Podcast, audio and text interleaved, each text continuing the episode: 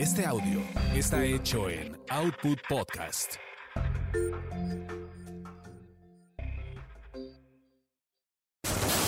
Eso te pasa por terapia políticamente incorrecta.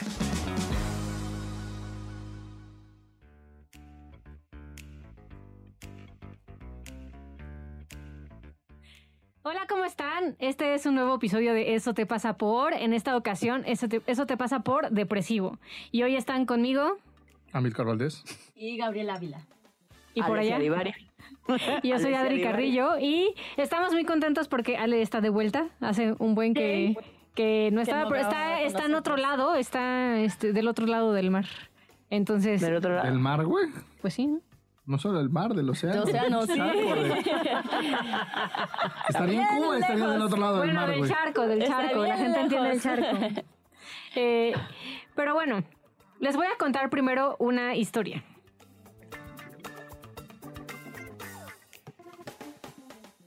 La primera vez que dije no tengo ganas de salir y para disimular insinué un medio estado griposo, no pasó nada. La tercera vez que me quedé en casa ya fui castigada con un si te aíslas, aún estarás más sola. Y cuando con la excusa de la confianza y la sinceridad de la amistad me atreví, me atreví a decir que estaba deprimida y no tenía ganas de nada, también llegaron esas palabras tan habituales entre las personas que desconocen esta situación. No tienes de qué quejarte, yo también tengo problemas, fulanita tiene cáncer. Y entonces sí, llegó el aislamiento y superarlo sola y en silencio. Esta es una anécdota de una persona que sufrió depresión.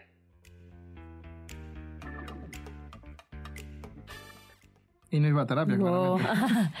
¿Ustedes qué opinan? ¿Qué es la depresión? Pues depresión es lo que me llevó a mí a terapia, entonces es un tema como A ver, a mí cuéntanos. que puedo vivir de primera mano. O sea, para mí la- las dos definiciones de depresión que me hacen más sentido es aplanamiento emocional o pérdida del sentido de vida.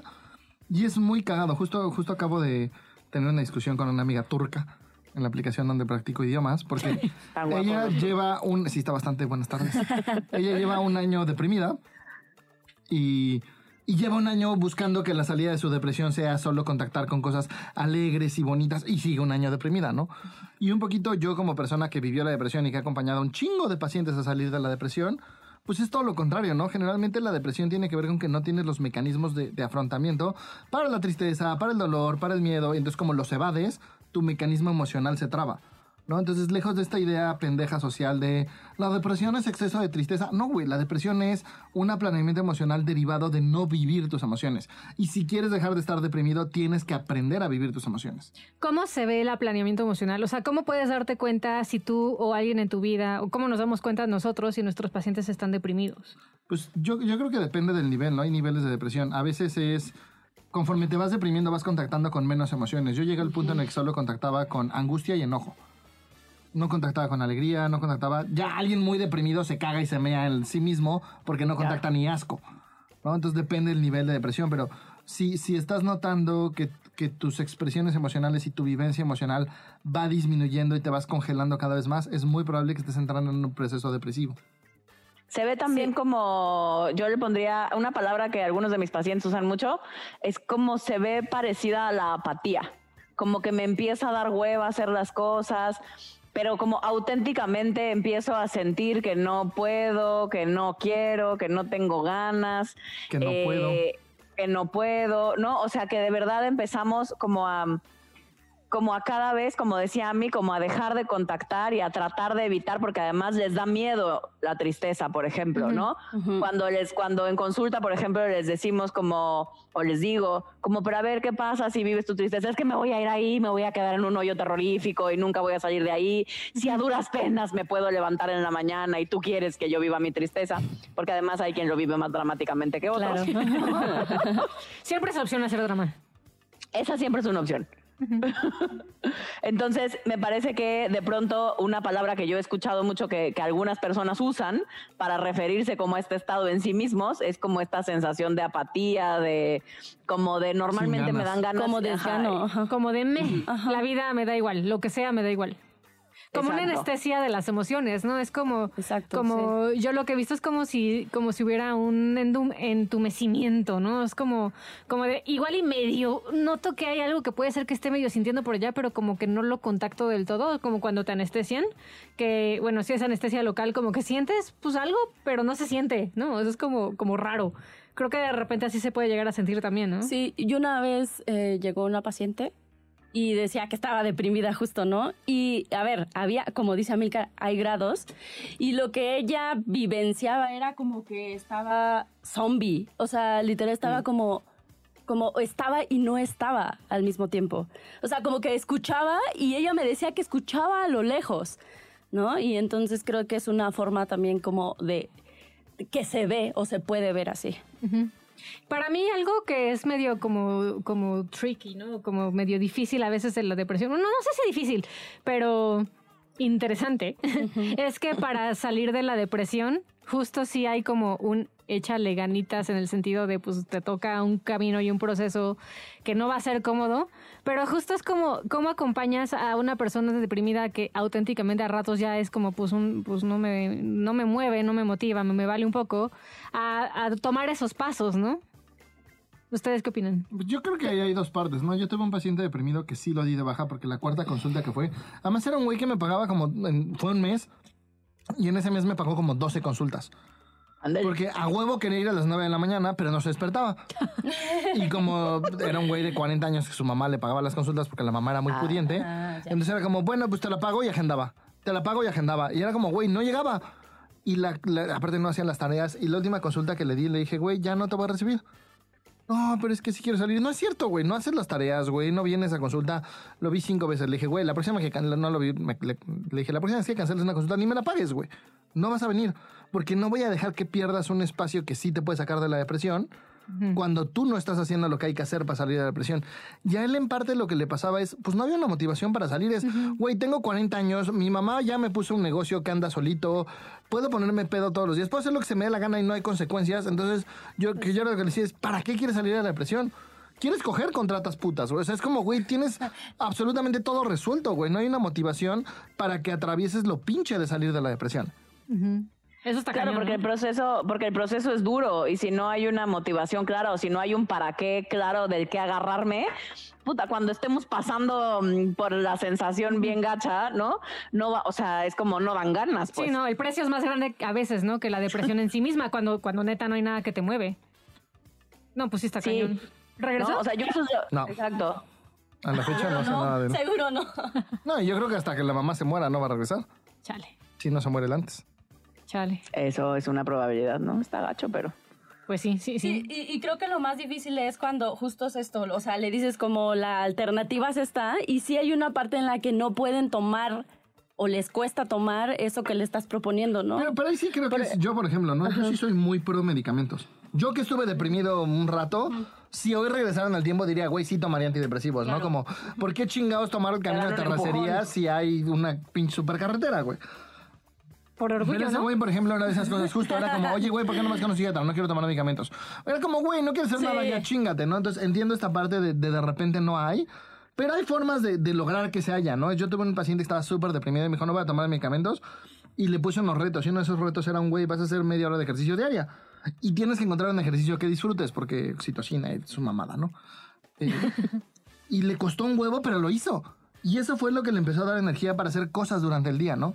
Y, y se tardó como un mes porque probó correr, no le gusta correr, probó caminar, no le gusta caminar, ¿no? Hasta que encontró que bailar le encantaba, entonces se metió a clases de baile en las mañanas.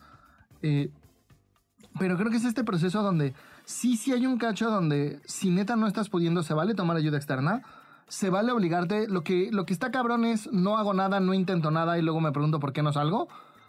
Ahí sí creo que el échale ganas sirve, ¿no? O sea, neta, échale ganas, güey. Sí, sí, sí, justo lo que me refería era, si no hay algo que te mueva, pues es encontrar el cómo sí, incluso, y tomar la propuesta, porque a veces es como, pues no, o sea, no, no quiero, no quiero hacer ejercicio, Sí, no quiero, como, mm, no quiero hacer cosas, nada, Exactamente, según yo, tiene que ver-. Tiene que ver con que los beneficios de estar deprimido son mayor que, el- que los... Que, que los perjuicios en contra o que. ¿No? la- Entonces es como, güey, pues sí, tengo 27 años, me mantienen, no tengo que hacer nada, no salgo de mi casa, mi novia me solapa todo, bla, bla.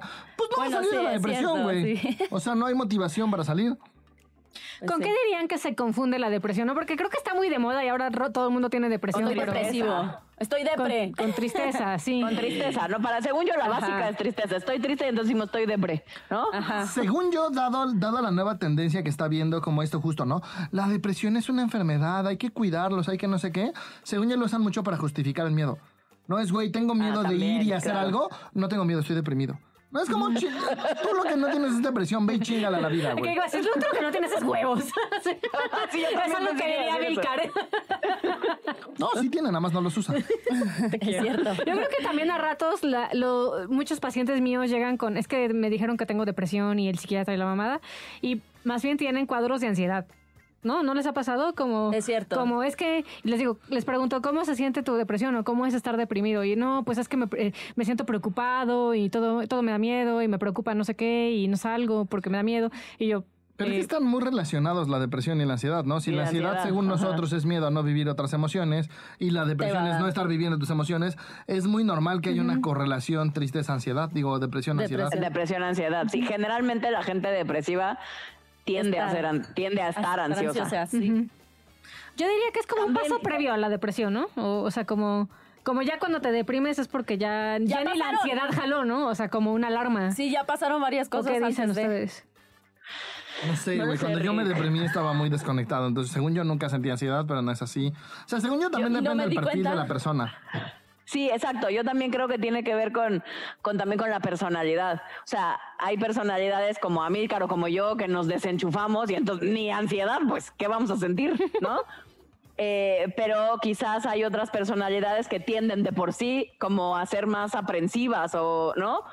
Y entonces Yo sería de contactan esas. más Yo con- también sería de esas, como- Contactan más con la ansiedad. Así, sí, sí se siente como yo quiero hacer muchas cosas a la vez, así como, como, este, ardillita así entachada. Pero, pero yo sí he tenido pacientes deprimidos y ansiosos. Sí, Ok, ok.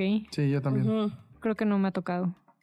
Oigan, Sí. pero a todo esto, porque pues nosotros en evolución decimos que todo sirve, ¿no? Entonces, ¿para qué sí, Sí. sirve la ansiedad? Digo, la ansiedad. ansiedad, Ya, la- ya, aquí mi lapsus. ¿Para qué sí sirve la depresión? Pues justo para mí es una alarma del cuerpo de deja de hacerte pendejo y vive tus emociones, güey. O sea, date cuenta que ya estás listo para afrontar estas cosas o al menos para empezar a generar los mecanismos de afrontamiento y chingale, güey. Creo que en ciertos momentos y en ciertas como, como cosas muy fuertes, quizás hasta es la respuesta natural del cuerpo para poder con eso, ¿no? No sé. O sea, como la anestesia. O sea, es Pero es que no es lo mismo estar no- anestesiado que estar deprimido. O sea, yo creo que, por ejemplo, yo en el temblor estuve anestesiado, pero estaba súper activo. La depresión entendida como este aplanamiento sí. emocional y esta pérdida del sentido de vida es como, güey, ya no hago No has- nada. ajá. Sí, sí, tienes un punto con eso. Sí, generalmente, o sea, lo- creo que lo que puede pasar es que ante un evento súper importante que no me doy chance de procesar, sí podría, digamos, relativamente fácil caer en una depresión. O sea, pero no, no es que en ese momento, o sea, lo que creo que lo que quiero decir es que la depresión no es tan automática.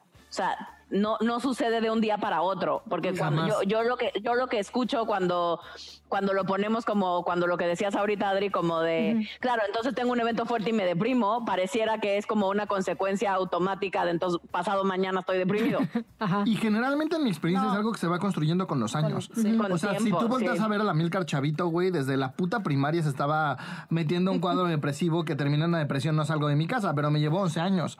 Y en mis pacientes que he deprimido es muy parecido. Que he tenido deprimidos es muy parecido el proceso. No es así de, güey, de la nada me deprimí. Siempre llevan al menos 4 o 5 años construyendo esa depresión. De hecho, yo siempre hago la, de- la distinción también entre depresión activa y depresión pasiva, ¿no? Porque creo que ya cambiaron el DSM-5. Pero antes en el DSM-4 para estar deprimido necesitabas estar inactivo. Y hay un chingo de gente que está súper activa y está deprimida. está deprimida Sí, entonces es falso. claro porque estás evadiendo constantemente todo lo que sea que medianamente alcanzas a sentir a través de la Hasta que acción te mueres o te explota en la cara. o acabas muerto como los japoneses que no me acuerdo cómo se llama que yo literal acaban Ah, sí, no manches, está cañón. caen caen así Caen, de burnout sí. en la calle Ay, Como Está palomitas. irritada. Está bien trágico eso, ¿no? Sí, bueno, sí a mí está me parece terrible ese nivel de, Exigencia. de, desconexión. ¿no? De exigencia y de- no, porque ni siquiera creo que sea desconexión, ¿eh? Sí, creo que sí notan que están cansados, solo no se permiten. Hasta donde yo tengo entendido cómo funciona, un poco más es que no se permiten, el- o sea, es como tengo que hacer, tengo que hacer y trabajar y lograr y, ¿no? está muy cañón. No, ya me duele la espalda de solo pensarlo. Así, Pero- a mí el cuellito se me tensó. Así ¿Para qué sirve la ansiedad? Creo que también nos La ayuda. depresión, mano, la La depresión. ¿Ya ves? Adriana tú están cambiando el capítulo. que cuando la depresión, perdón, creo que también tiene que ver con, si lo usamos a favor, con notar qué emociones nos cuestan más trabajo. ¿No? O sea, Claro. cuáles son esas sensaciones que, que por las cuales fuimos cayendo en una depresión y nos fuimos anestesiando. Y siguiendo esa idea, creo que estaría bueno, te sirve un chingo entonces para ver qué te hace falta. O sea, por ejemplo, a mí lo que me llevó a la depresión fue no vivir mi tristeza. Y hoy que entiendo que la tristeza es una emoción que te lleva a estar conmigo mismo, contigo mismo, me hace mucho punch sentido. Yo lo que necesitaba era Milcar en mi vida. Oh. ¿no? Siempre estaba corriendo en mí, siempre estaba activo, nunca convivía conmigo, me cagaba la madre, me caía súper mal. Y justo después de la depresión fue cuando me empecé a tratar y dije, "Ah, este pendejo no está tan pendejo, está chido. Tiene su encanto el muchacho. Pero pues tal vez a ti lo que te daba miedo, o sea, lo que te da miedo es el miedo y entonces, ¿no? Probablemente Para te has puesto en riesgo, te has descuidado o, o el enojo y entonces has dejado que pasen sobre ti, no has puesto límites. A mí me, Hay toda una gama de emociones que no vemos que hay detrás de la depresión. Oh. Claro, porque no forzosamente es salir de la tristeza. Para mucha gente sí, pero habrá para quien sea contactar con el enojo, como decía ahorita Ami, o contactar con el dolor miedo. o con el miedo. Las ganas de coger o... con lo que sea que tú te suprimes, ¿no? Con lo que Exacto. resistes. A mí me parecería interesante en este momento hablar como de las definiciones que opinan otros expertos, ¿no? Que creo que a ratos es un poco distinto a lo que nosotros decimos. No, pues vas, mano, yo creo que son pendejos y no los escucho. Ah, no, bueno. Vas. Creo que no. Aquí la humildad ante todo. Dicen- Son cápsulas.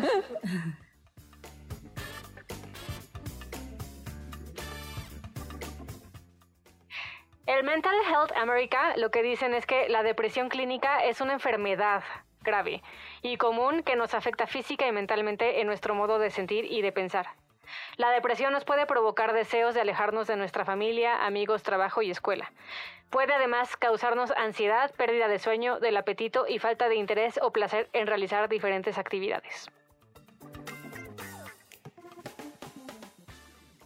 Medline Plus lo que dice es que la depresión se puede describir como el hecho de sentirse triste, melancólico, infeliz, abatido o derrumbado. La mayoría de nosotros se siente de esta manera de vez en cuando dura- durante periodos cortos. La depresión clínica es un trastorno del estado anímico en la cual los sentimientos de tristeza, pérdida, ira o frustración interfieren con la vida diaria durante un periodo de algunas semanas o más.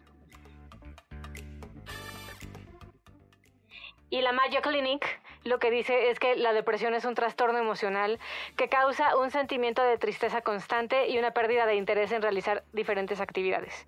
También denominada trastorno depresivo mayor o depresión clínica, afecta los sentimientos, los pensamientos y el comportamiento de una persona y puede causar una variedad de problemas físicos y emocionales. Es posible que tengas dificultades para realizar las actividades cotidianas y que a veces sientas que no vale la pena vivir.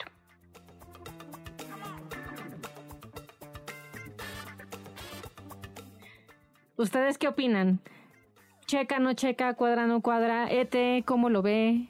Pues un poco decimos lo contrario, ¿no? Ajá. Me parece que sí. Para- de- o sea, creo que esto de la enfermedad, eh, a ratos yo siento que ya es usado mucho como pretexto. Sí, No, yo creo que hay muchas personas que no están deprimidas y que están Ajá. usando la puta depresión de pretexto para no Pues sí, ir y no afrontar su pinche vida. Y Claro, algo que... eso con toda la compasión que podamos generar hacia el otro, ¿no? Pero Pero creo que la principal diferencia para mí es que nosotros no usamos como sinónimo depresión y tristeza. Y estas tres No. definiciones lo usan como sinónimo, ¿no? Es como, estás triste, estás deprimido. ¿What? ¿Pero cómo? ¿O no? O sea, quizás en la depresión hay ev- eventos de tristeza, pero que Pero tengas... es que además usan, se usan sinónimo tristeza como pérdida del sentido de vida. También. claro, Para mí ese es el pedo, porque la depresión sí es pérdida de sentido de vida, pero la tristeza no es pérdida de sentido de vida. Y creo que ahí radica el pedo, que neta tenemos una pinche campaña antitristeza que no mamen. Pero, pero además de la campaña antitristeza, creo que también tiene que ver con que necesita un periodo. No, no porque llevo una semana triste o una semana evadiéndome, ya estoy, Estoy deprimido, depresivo. pues, ¿no? O sea, creo que, creo que también tiene que ver como con, con que está asociado a cosas como muy cortitas. Como que pareciera que ya estoy triste y entonces ya estoy devastado y entonces ya estoy deprimido. Cuando puedo estar pasando por un duelo, voy a estar triste y dolido y contactando y a ratos entumido y a ratos adolorido y a ratos congelado, pero eso no significa que esté deprimido. Correcto. También estaba pensando como en la primera definición que, que dije, la de, de No Mental estás Health pensando, America. estás leyendo. Que dije, no pensé. Ya, estás diciendo. Este, que, estoy que deprimido. en la primera definición de estos güeyes del mental health, este, algo que decían es como que te derrumba, ¿no? Y, y- Ah, y sí. pensé primero en mi sogrito porque es como cosas Bien que él dice. dramático. Pero luego dije, claro, es que hay personas que tendemos más al drama, la neta, y a exagerar un poco lo que sentimos y entonces qué tanto a veces ni siquiera estamos deprimidos, estamos en una exageración de lo que estamos sintiendo porque es divertido y cómodo a veces. y entonces ya es como a huevo, estoy deprimido cuando no, estoy simplemente exagerando algo que siento. ¿Ustedes qué opinan? Sí, es que el tema es que creo que además es una delgada línea, ¿no? Entre lo que yo percibo y lo que todo el tiempo me dicen y realmente estar deprimido. Eh, y entonces se vuelve de pronto como complicado porque, insisto, podemos sonar cero empáticos ante la depresión en este momento, pero, pero es hasta qué punto estoy usando también, sin querer, eh, el- la etiqueta depresión para no hacerme cargo y para no enfrentar, como decía hace rato, a mí, mi vida, pues, ¿no? Ujú. y las cosas que me están pasando, hasta qué punto lo uso de pretexto y hasta qué punto realmente no estoy pudiendo. Y, y creo que para mí ahí el, el punto es, güey, cuando neta estás deprimido y queriendo estar salir de la depresión, sí pruebas cosas. Y si neta no tienes energía y estás en este proceso y dices, güey, me tomo un chocho, güey, para tener energía. O sea, es que creo que ahí el tema es justo cuando es como, es que estoy deprimido y porque estoy deprimido no puedo hacer nada. Y toda opción que propongas es como, uy, no, es que está bien cabrón, güey, tú no me entiendes porque pues es que yo estoy deprimido. Ah, es como un güey, no quiere salir de la depresión y está bien, ¿no? Es, es respetable que te funcione como un mecanismo de vida y que te funcione como una manera de vivir. Y que la gente de tu entorno pues caiga un poquito ante la manipulación y te subsidie todo porque estás deprimido. Creo que es válido, ¿no? Porque además probablemente a mí como mamá me da, des- me da sentido de vida cuidarte a ti a tus 40 años porque estás deprimido. Y entonces hace un buen binomio ahí funcional, no lo querría yo en mi vida. Pero creo que es muy, muy, muy respetable. Pero creo que ahí la clave es como terapeutas, porque yo sí tengo, he tenido pacientes que llevaban 5 años en depresión en terapia y llegan y a los 3, 4 meses empiezan a salir Ya de la depresión. Y es como, güey, no mames, ¿no? O sea, también como profesional de la salud, tampoco es ese pretexto para compras? tenerlos Claro. ensartados ahí. Mi- 10 mil eh, Pues Horas sí, de terapia. Porque como es una sí. enfermedad y no se quita, pues entonces... Exacto, pero ese, pero creo que tiene justo que ver con eso que decías ahorita, Adri, que, que, que, que creo que a todos nos hace ruido, que tiene que ver con la concepción de la enfermedad y entonces eres un eres alguien depresivo, ¿no? Se convierte en una forma de ser y de estar en el mundo en la que se vuelve como la cruz que voy a cargar el resto de mis días y siempre voy a tener esta tendencia Ujú.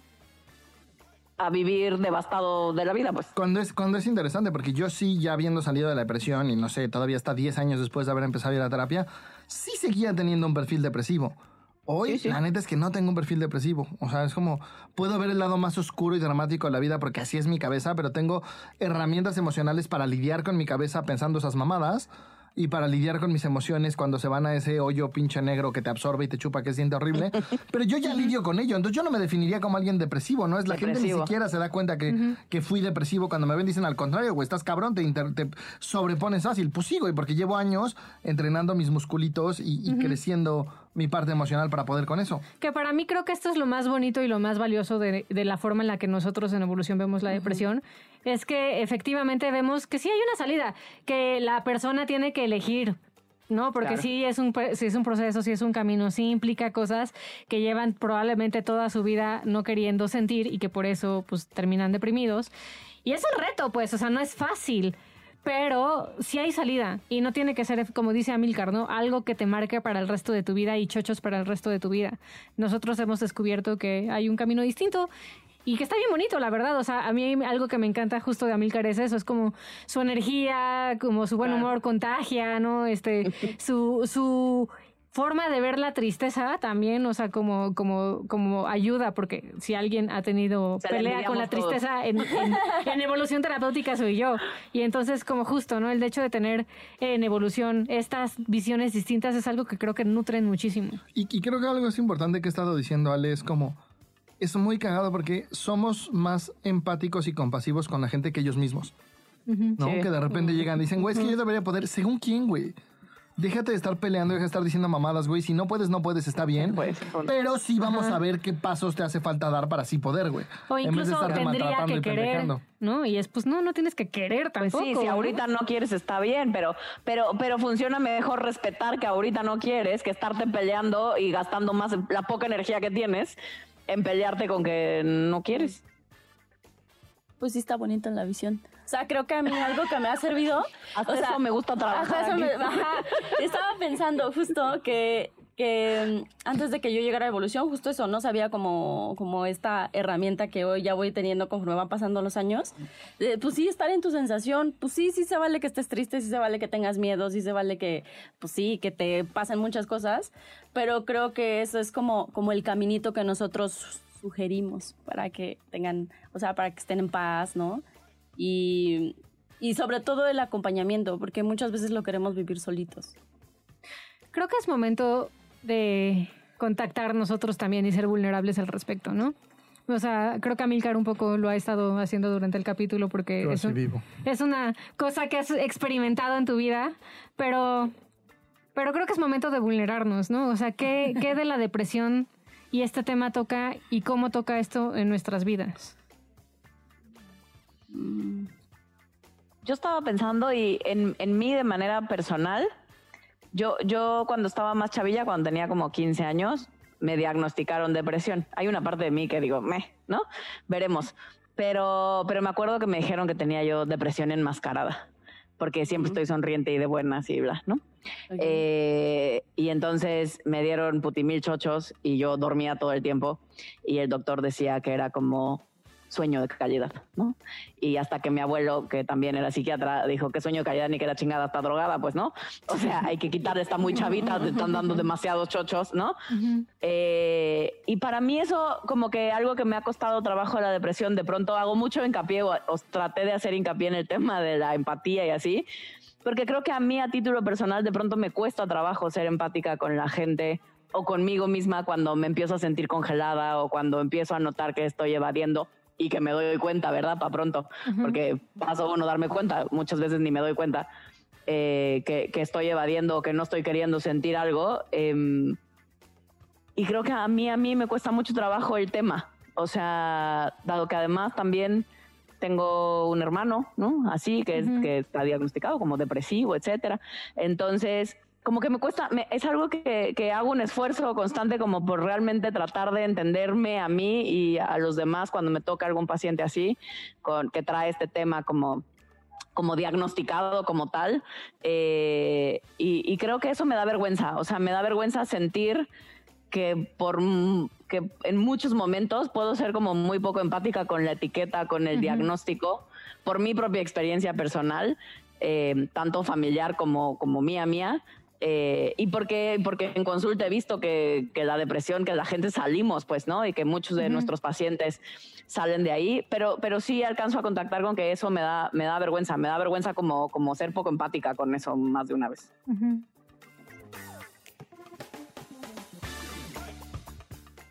Yo ahorita que te escucho, creo que algo que me pasa con este tema de la depresión y creo que hay una parte que me da vergüenza porque sí la vinculo con tristeza.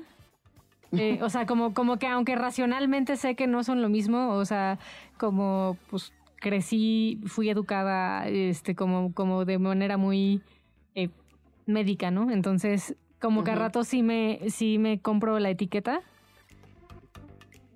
y de, y de que es tristeza. Y entonces me da vergüenza como, como voltear a ver que muchas veces en mi vida y en momentos difíciles, en mi dificultad para sentir la tristeza en particular, el miedo, pero más que nada la tristeza como, como que sí me la pasé sola, me la pasé muy mal. Eh, no estoy segura que haya sido depresión como tal, pero sí noto que, me, que, que en, mi nece- en mi necedad y mi arrogancia, a ratos me quedo muy sola y a ratos eh, no, o sea, como, como el no saber vivir la tristeza, no saber vivir como la, la- las emociones que no se sienten bien, eh, me, me, me aíslo, ¿no? Me quedo sola, no lo hablo, no lo comunico y me da vergüenza porque me- yo me la paso diciéndole a mis pacientes, sí, habla y muéstrate y, y, Y déjate tienes- apoyar. Déjate apoyar y acompáñate y, y creo que es algo que a mí en particular me cuesta mucho trabajo y me da vergüenza como admitir que, que entre mis que me compro mis juicios y que, y que me compro mis tener razón de, de yo tengo que poder sola. Sí, sí, ahorita que te escucho a ti diciendo como esta parte de estar sola y, pues como que el punto que me, pe- que me pega de, de, la depresión más bien es que sí hay una parte en la que yo quiero salir sola de, de, las situaciones, de incluso como esta parte que me acompañan a ver mis emociones, o sea, ¿qué me está pasando? Yo digo, no, tengo que poder sola, o sea, como yo lo- si ya sé la teoría, ¿por qué no podría este, saberlo en sensación, no? Y como que me da vergüenza eso, una vez más, no dejarme acompañar en los momentos difíciles. Sí, se siente pinche. Yo, Sí, yo es no tengo claro qué siento de vergüenza con respecto a la depresión. Pero creo que me da vergüenza es como mi dicotomía, ¿no? Como por un lado soy este güey de no seas puto y chingale, pero por otro lado también soy bien compasivo y bien amoroso. Y es, y es muy cagado porque si lo vivo dentro de mí, pues tiene mucho sentido. Yo sí creo que es deja de hacerte pendejo y chingale, güey. Pero en ese deja de hacerte pendejo y chingale es, pues reconoce que a veces no puede, reconoce que necesitas ayuda, ¿no? O sea, es como, Sí. soy, soy muy compasivo, pero a la vez soy un chingale. Pero creo que tal cual, ¿no? Como la definición de vergüenza de Brené Brown, sí es como, siento que la gente no lo entiende. No, siento que cuando la gente ve un lado de mí no entiende el otro, cuando para mí están perfectamente alineados. Para mí son exactamente el mismo lado, no es como un güey que te esté diciendo chingale a la vida, no quiere decir que no tengas que reconocer que de repente no puedes, que necesitas poner pausa. Para mí esas cosas también son importantes en la vida. Ahora que lo dices, sí. Sí me hace sentido. O sea, a mí me ha pasado contigo, ¿no? Que de repente solo escucho la parte de chingale y la uso, la uso para enojarme y, y dejo de ver la otra parte que claramente sí está ahí, pero pues no, me- no, no, no te la compro como te compro la otra. Y sí, Sí, está, pero está creo que pinche tiene eso. que ver con, creo que tiene que ver también como con la dicotomía en la que estamos acostumbrados a vivir en general. O sea, es, es, es como, como, como alguien puede ser tan, tan, tan tierno, ¿no? Como Ami, y al mismo tiempo tan, tan, tan duro como Ami, ¿no? Así me y Te habías tardado. Ya sí. Y poder ver que, que- que está bien bonito que nos que, que Ami nos muestre el ejemplo, porque es como, pues sí, claro que es parte, es lo mismo, ¿no? O sea, o pueden ir de la mano. No todo mundo puede ser así de suave y así de duro. Sí creo que no, sí creo que no todos somos eh, tenemos, o sea, supongo que la capacidad ahí está, pero, pero no todos la tenemos así de desarrollada en los dos extremos, además, ¿no? Y, y creo que eso es lo que llama la atención de fuera. Y, y, y me- y me gusta cuando te escucho a mí porque también me hace igual que Adri. O sea, como que digo, pues sí, claro, huevos, sí son lo mismo. O sea, sí, sí pueden ser lo mismo también, ¿no? O pueden ir de la mano. No sé si lo mismo, pero, pero pueden es convivir al mismo tiempo. Claro, yo ahorita que estaba escuchando a mí, yo creo que todos tenemos esa parte, ¿no? O sea, yo también puedo ser como muy amorosa, pero también puedo ser como muy dura, incluso conmigo misma, o sea, y ya, por consiguiente afuera. Yo creo que es aprender a reconocer como estas dos partes, ¿no? Y aprender como a ponerte en paz y, y a ser compasiva, Sí, compasivo esas chingaderas mismo. que decimos. Es esas mamadas. ¿No les pasa que después del momento de vulnerabilidad como que se quedan sensibles? Sí, O sí, sí, como que quiero llorar. Yo vivo sensible. Ay, mamá. no. Sí, yo como que quiero, o sea, me dan ganas como de irme a mi cuevita y así No, me dan ganas a de mí llorar sí, y- a mí siempre, pero Y ay, de Llora, decirles, los quiero mucho, como si estuviera como cuando estoy peda y no te quiero así. Pues me. No lo tragues, ándale. Me entra, me entra la... Ahí está mi ojo. No sale por ahí. Estoy deshidratada. No, ya. Sí, ya pasó el, ya pasó el momento. Ya pasó el momento. No, pero un poquito como, como nada más, este, algo que está ocurriendo en TikTok actualmente hay como un trend de, no sé si lo han visto, como de, ay, pues a mis amigos psicólogos que dicen que están tristes, ¿por qué Ah, no sí, leen. ¿por qué no leen sus notas y ya, a ver, no? O sea, es como, digo, nada más lo quería como decir porque creo que hay una parte en la que justo para mí es el claro ejemplo de cómo confundimos entender con sentir. Sentir.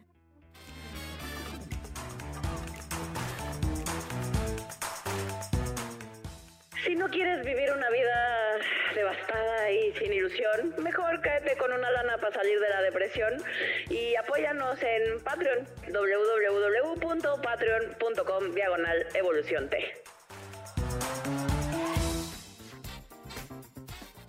De, de este tema, ¿qué les sorprende? A mí me sorprende que en pleno puto siglo XXI la pinche gente siga pensando que la depresión y la tristeza son lo mismo y que a pesar de películas como intensamente que no te lo muestran como podría ser, pero que al menos te muestran Dan que la tristeza poco, no está sí. jodida tan como dicen, Ajá, sigue sí. esta puto estigma social de tengo que ver solo las cosas felices y alegres de la vida de no mamen. Eso me sorprende.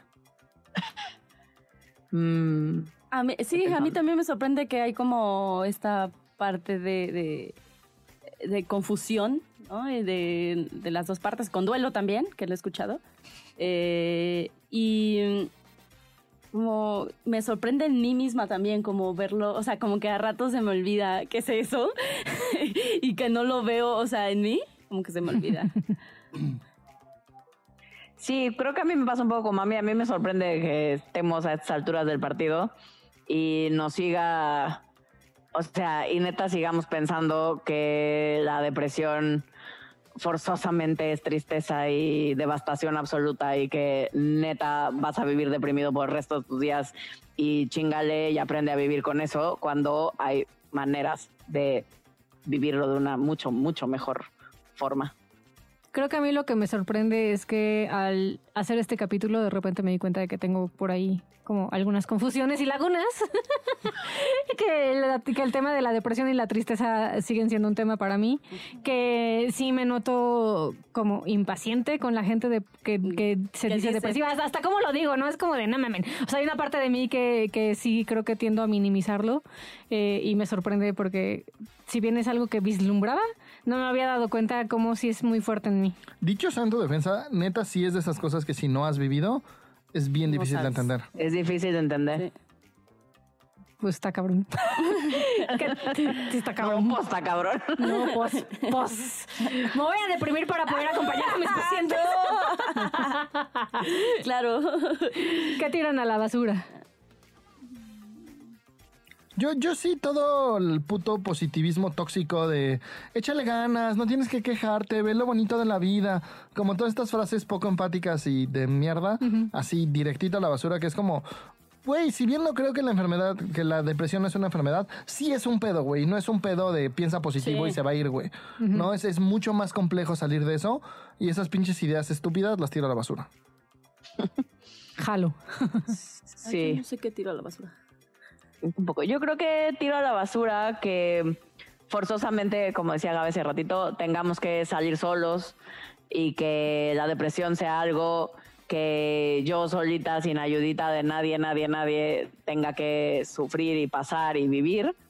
Eh, creo que eso tiro a la basura. Que no, que no porque estés deprimido, como el estigma social de pronto dice que pues chingate, pues ya estás ahí, sal solito de ahí, tú te metiste, tú sal. Me parece que sería lindo que lo pudiéramos vivir acompañados.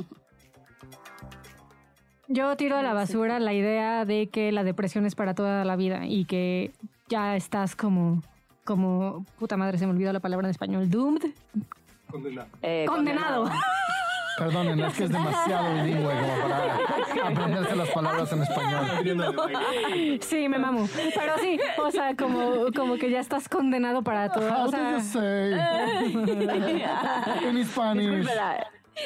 Que estudió, estudió en la escuela 100% inglés. pues sí. La primaria, toda la primaria. Sí, pues sí, de hecho sí. Creo que me sumo, como me sumo como a esta parte de no tienes que vivir, o sea, tiro esta parte de vivirlo solo, por otro lado, como esta idea que de juntar los dos términos que nada tienen que ver. Eso tiro, a- tiro a la basura. ¿Y qué ponen en un altar? Yo a la hermosa y bella tristeza. O sea, auténticamente sí es mi emoción favorita y sí creo que es una de las Sí, emociones más útiles. Y creo que si todo el pinche mundo viviera su tristeza de manera asertiva y correcta, viviríamos en un mejor mundo. Yo pongo en un altar a nosotros por como Ay, me la robaste. Ser la verga. dar, ¿eh? Ser la verga. pues dar otra visión, otra visión de lo que son las emociones, de cómo vivirlas, de qué hacer con ellas, ¿no? Supongo un altar. Sí, creo que yo pongo en un altar, que últimamente es mi monotema conmigo, pero pongo en un altar la autocompasión. O sea, creo que poder ser lo suficientemente autocompasivos con nosotros, con cada uno de nosotros, para poder vivir el proceso emocional que sea que estemos pasando y tratar de tratarnos lo más suavecito que se pueda en el proceso. Para mí, yo pondría hoy eso en un altar. Yo, parecido a Gaby, iba a sonar a comercial, pero de verdad lo, lo veo y lo siento. O sea, como neta pongo en un altar la visión de evolución terapéutica. O sea, sí creo que eh, esta forma en la que entendemos la depresión, la, la tristeza y en general las emociones sí plantean un camino bien distinto a lo que hay en general y como lo tradicio- la forma tradicional de acercarte y, y tratar este tipo de enfermedades. y entonces creo que para mí de verdad es una cosa súper, súper, súper valiosa y sí creo que va a sonar muy mamón, pero sí creo que estamos haciendo una diferencia. Entonces, eso pongo en un Yo no creo que suene mamón, yo creo que suena Ay, yo descriptivo. No, yo sí me acuerdo de una creo que, que suena justo re salió. bonito. O sea, justo salió y, y, o sea, no manches, hoy tiene como una vida bonita y, y tiene un bebé, ¿no? Y, o sea, Entonces, ¿sí eres buena terapeuta? Sí. Te quiero. Hasta eso a veces sí. Dilo así fuerte, fuerte, Gaby. sí. No, es que ella era muy buena lo paciente. O sea, cu- cu- cualquiera hubiera la pedido paciente, con una ¿verdad? No, no paciente fue así de Gaby. buena. Sí, sí, pues sí. Exacto. Hay pacientes que salen solos. Sí, sí, a pesar del terapeuta. Exacto. sí. Ay, Gabriela. Bien. Pues aquí te dejamos los 10 tips, que son el número de pacientes nuevos que nos llegan en un mes diciendo que están deprimidos cuando en realidad solo están tristes. Tip número uno. Si acabas de pasar por una pérdida, es común estar triste. Date permiso de vivir tu duelo y acomodar tu pérdida. Esta es la forma más normal de no caer en un cuadro depresivo. Tip número 2. La mejor forma de evitar la depresión es aprender a sentir. Cuando estás en contacto con tus emociones y puedes sentirlas, encontrarás motivación para hacer las cosas de la vida. Tip número 3. Si llevas un rato en un cuadro depresivo y la terapia que llevas no te ha funcionado, te recomendamos que busques una segunda opinión y otro tipo de terapia. Evolución terapéutica, por ejemplo. Solo por ejemplo. Tip número 10. Si empiezas a perder motivos para hacer las cosas, sería bueno que buscaras ir a terapia. Más vale prevenir que lamentar. Pues muchas gracias por habernos acompañado el día de hoy. Esto fue Eso te pasa por depresivo y nosotros somos Evolución Terapéutica. Espero que este episodio te haya servido, eh, te haya abierto la puerta y la visión a una nueva forma de solucionar todo este tema. Y cualquier cosa nos escribes, nos buscas en redes sociales, lo que sea, nos mientas la madre, lo que tú quieras, pero búscanos. Bye bye.